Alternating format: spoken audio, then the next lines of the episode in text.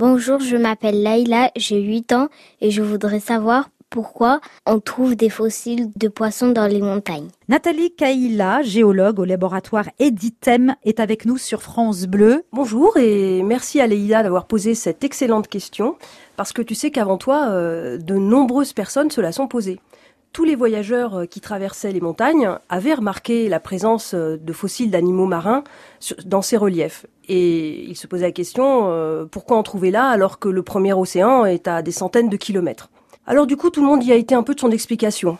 Par exemple, Voltaire, un, célèbre philosophe du XVIIIe siècle, a lui émis l'hypothèse que euh, c'était des restes de poissons abandonnés par euh, les croisés lors de leur euh, chemin vers, vers Jérusalem. Et dans le même temps, à peu près à la même époque, quand même, des scientifiques commençaient à traverser les montagnes et à vraiment faire du terrain, observer, se poser des questions, corréler des observations entre elles. Et parmi ceux-là, on peut citer euh, De Luc et euh, De Saussure, euh, tous les deux très différents dans leur approche, hein, mais qui tous les deux ont essayé de comprendre la succession de ces fossiles, leur origine possible, et ont émis l'hypothèse qu'en fait les paysages qui sont sous nos yeux ne sont pas immuables. Et que donc, avec des raisons différentes hein, pour l'un comme pour l'autre, la mer avait pu être présente avant l'existence de montagnes. D'accord. Et aujourd'hui, donc est-ce que c'est une certitude?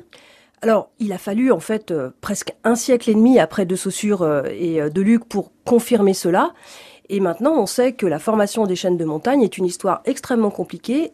Et dans cette histoire, il y a une étape très importante dans cette recette pour former des montagnes, qui est l'existence d'un océan. Et dans cet océan, ont vécu des poissons, des, des animaux, des végétaux, dont on peut retrouver les traces à des altitudes euh, hors de commun par rapport euh, au milieu dans lequel il vivait. Voilà, donc l'explication en fait est très logique, hein, Nathalie? Oui, et puis au bord de cet océan, il existait aussi d'autres animaux encore plus, enfin pour moi en tout cas, passionnants que ces poissons, des dinosaures. Et tout près de Chambéry, à à peine 150 km, dans le petit village de Plagne, on a découvert des empreintes sur plus de 150 mètres d'un dinosaure gigantesque, un sauropode, un titanosaure, et ce sont les empreintes les plus longues qui existent au monde d'un seul individu. Donc ça c'est incroyable, on en reparlera. Merci Nathalie.